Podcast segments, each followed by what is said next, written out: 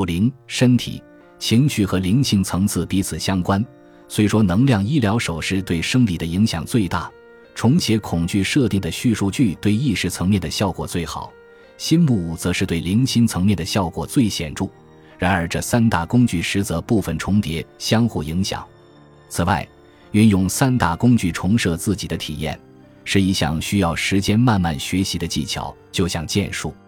我现在可在六十秒内重设自己的体验，但一开始我是绝对做不到的。越常练习，就会越熟练。我之前说过，学习风格不同，使用各项工具的难易度也有差异。别因此感到气馁，也别担心要花多少时间，结果一定是值得的。既然本章已接近尾声，有件事我一定要讲清楚。我认为最重要的是每天每小时都连接灵性源头。哎，这一点我在第三章提过。我主要是借由许愿来做这件事，只要能做到这一点，其他的一切都不会有问题。第二重要的是实践爱的密码的理论、原则与方法。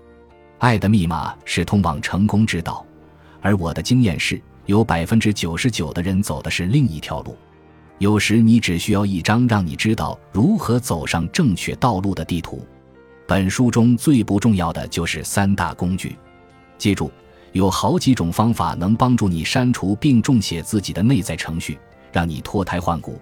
一是因为依据爱与真相的法则去冥想并许愿而获得转化的顿悟；二是因为经历濒死体验而获得转化的顿悟。三是连接灵性源头爱，四是使用特定工具处理问题，例如三大工具。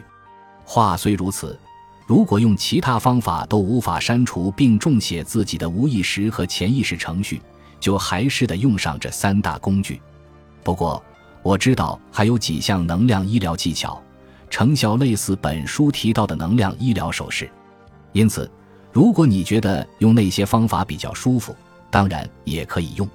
既然你已了解如何使用三大工具，我将在之后循序渐进地教你几种基本诊断法和四十天计划，让你更容易诊断自己成功问题背后的根源。